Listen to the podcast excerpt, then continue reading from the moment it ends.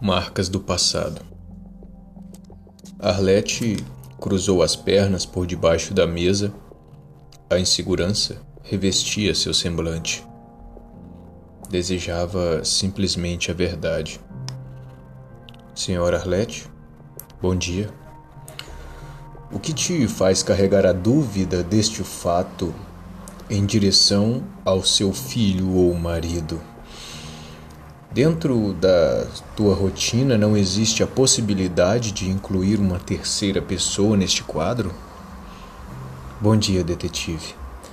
Acho muito pouco provável. Ninguém mais tem acesso ao cofre. Além disso, a tranca possui um código de 24 dígitos. Loucura? Talvez.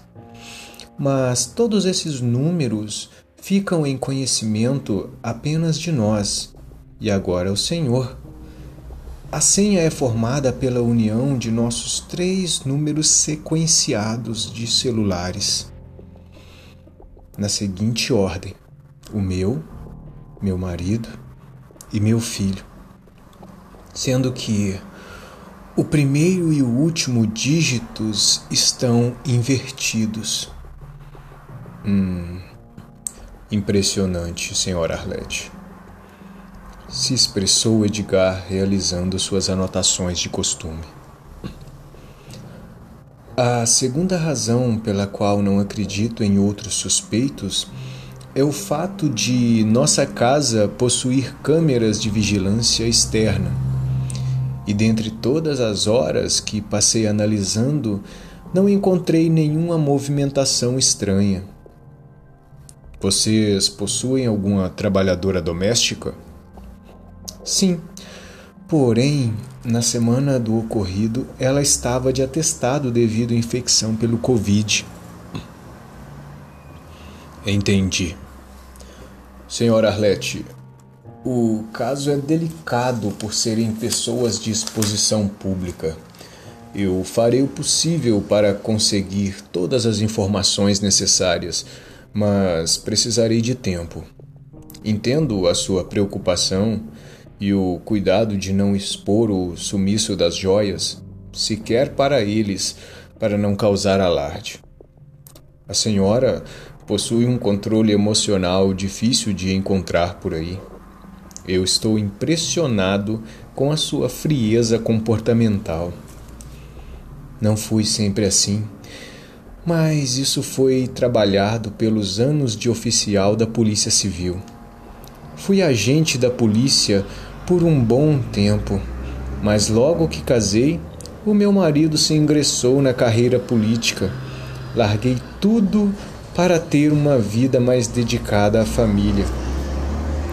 Eu trabalhava com casos especiais, mais particularmente nesse caso eu preferi não agir por conta própria. Tenho autocontrole, mas não sei até onde. Também sou humana, assim como sempre tive uma família que sempre sonhei e o amor que sinto pelos dois poderia prejudicar minha investigação. Por causa disso e por suas habilidades especiais, e paranormais de acesso aos sonhos dos seus investigados, eu optei pela sua ajuda. Não conheço um investigador mais discreto e certo para fazer isso por mim. Eu estarei à disposição para as informações que precisar. Boa sorte, detetive, e obrigada por atender ao meu pedido. Edgar agradeceu a confiança, levantou-se para sair, quando de súbito veio em sua mente uma informação a ser esclarecida. Senhora Arlete, a senhora só tem um filho? Fui mãe solteira por alguns anos, mas infelizmente, antes de conhecer o meu marido, o senhor Lúcio, meu filho foi assassinado por um grupo de traficantes no último caso que eu trabalhei. por isso escolheu ter a sua vida normal? Sim, este foi um dos motivos principais. Sinto muito, senhora. Farei o possível para ajudá-la.